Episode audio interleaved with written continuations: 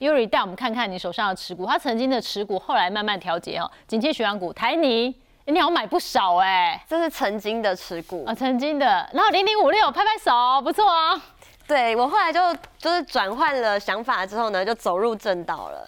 那确实这个高股息的呃存股，确实就是让我觉得安心不少，然后也就是获利的更好。嗯，那时候买台泥的时候，我是四十一块买的。嗯，然后那时候呢，我还是先做了功课，我选了呃，殖利率比较高的股股票，嗯，然后想要领比较多的股息嘛，所以我那时候选了台泥，结果可能就像老师说的，它是那个那时候算是景气循环股。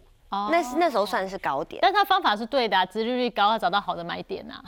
然后，但他买的是景气循环股，对。然后那时候刚好就是非常好，然后后来他就一直下滑，然后还。殖利率就是它的配息也也降低了非常非常多，嗯，然后最后我就在它涨回来的时候，就是赶快卖掉。那至少是有赚嘛？是没赚的啦，是没赚的。但是我就觉得不要赔，都是一个大确幸啊。然后后来也买了零零五六，对，零零五六，觉得我觉得算是买股票的，就是历程以来做过最对的一件事情，就是稳定的存钱，嗯，然后它也是一个。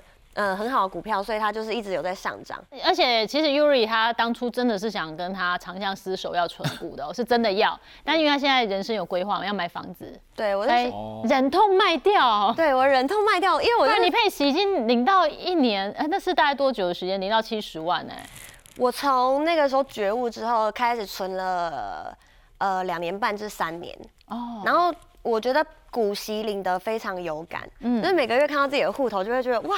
就是是一个很可观的数字，嗯，对啊。然后其实要卖掉的时候，我也是非常两难，就觉得说，哎，这个股息就是零股息的股票，不就是不应该看价差吗？不就是应该要就是长相厮守嘛？嗯，对。但是后来就有很多朋友跟我说，哎，这个东西是要让它流动，你不要一直想要，就是如果有二十趴，嗯，你觉得？我觉得其实你可以出掉，因为它还会再低，那你再买。没有赚那么多没关系。嗯，就是木华哥说，我们脑袋不要那么直的一条路，我们可以有偶尔转弯，偶尔有价差，你把它给收起来。我们说高股息 ETF，在去年二零二三年真的一度变标股哦。我们也可以来看看哦，真的去年的这个呃很多的年轻人哦，真的。买很凶，买很大哦。那个高股息 ETF 的受益人数一直往上飙，一直往上飙。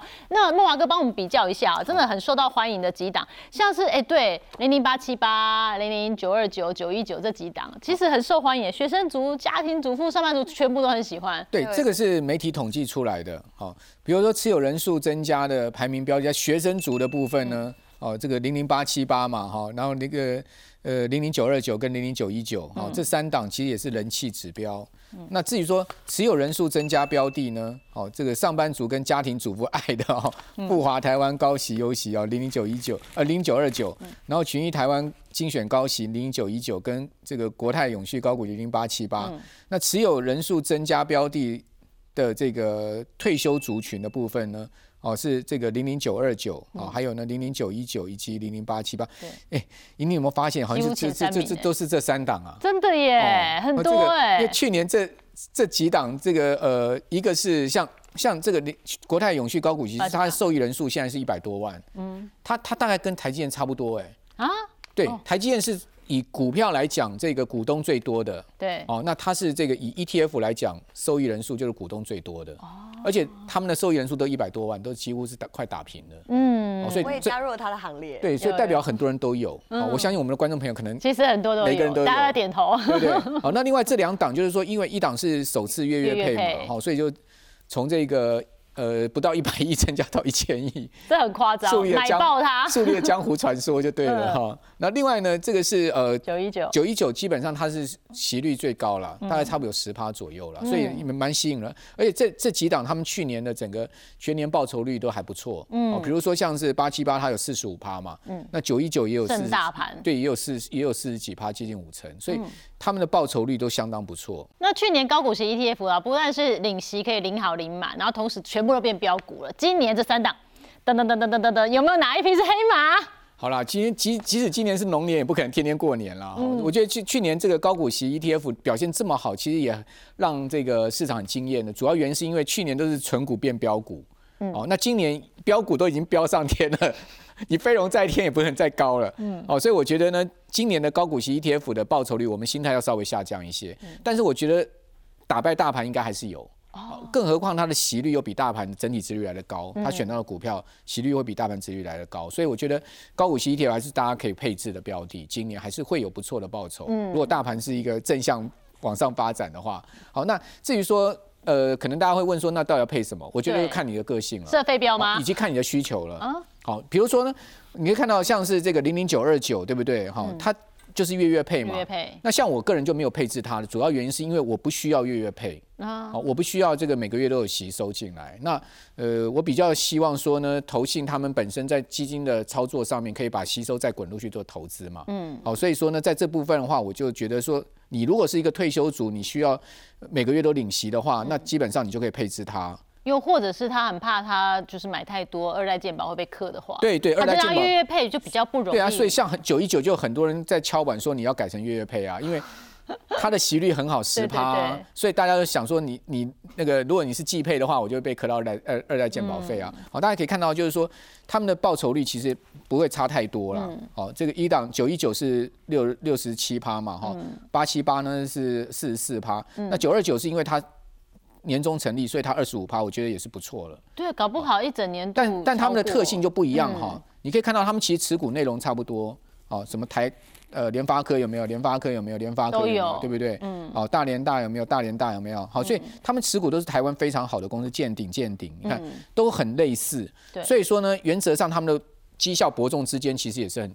也也也是这个应该的了哈。对。那回到就是说他们的这个 ETF 的编制特性，好，以及他们的配息特性，这就是你可以去观察的。嗯。好像九二九就比方说，就是拿平准金来配嘛。对。哦，因为它没有那么多吸收，每个月要配。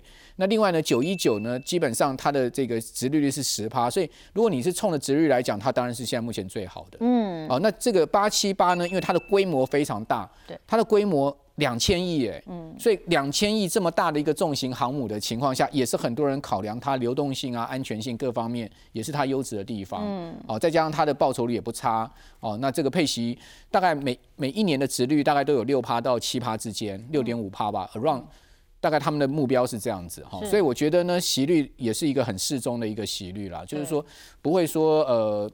息率低到这个你不能接受，因为我刚刚有讲说，现在存股至少六趴以上，对，至少，对啊，所以高股息 ETF 有这个六趴到七趴的息率，我觉得是可以接受，是正常，对，再加上它的它的规模是最大，嗯，两千亿。嗯哦，所以当他买起股票来也是很杀的啦。是，所以基本上这三档没有什么很大的差异哈。你或许如果资金有限，你可以三个去平均对，这就是我们刚刚那前面那张，就是你什么族群的人。嗯。好，比如说像九二九退休族就比较多，我觉得这就是因为二代健保那个补充费的问题。对。好，还有呢，就是说呢，他他们可能需要每个月有现金流入。嗯。所以我觉得他因为他是第一档，所以就占了这个头筹了一个优势了。所以木华哥现在是九一九配八七八。对。